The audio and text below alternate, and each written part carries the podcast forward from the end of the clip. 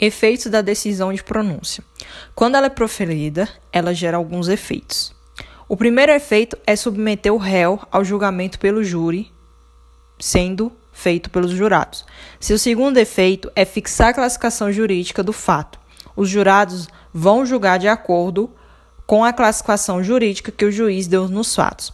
Outro efeito é que o juiz, na decisão de pronúncia, tem que verificar a necessidade de, de prisão ou medida cautelar.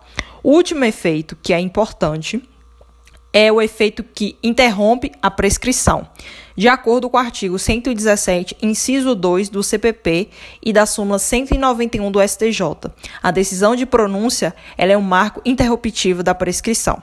O recurso que cabe à decisão de pronúncia é o recurso em sentido estrito, por determinação do Código, que está previsto no artigo 581, inciso 4 do CPP.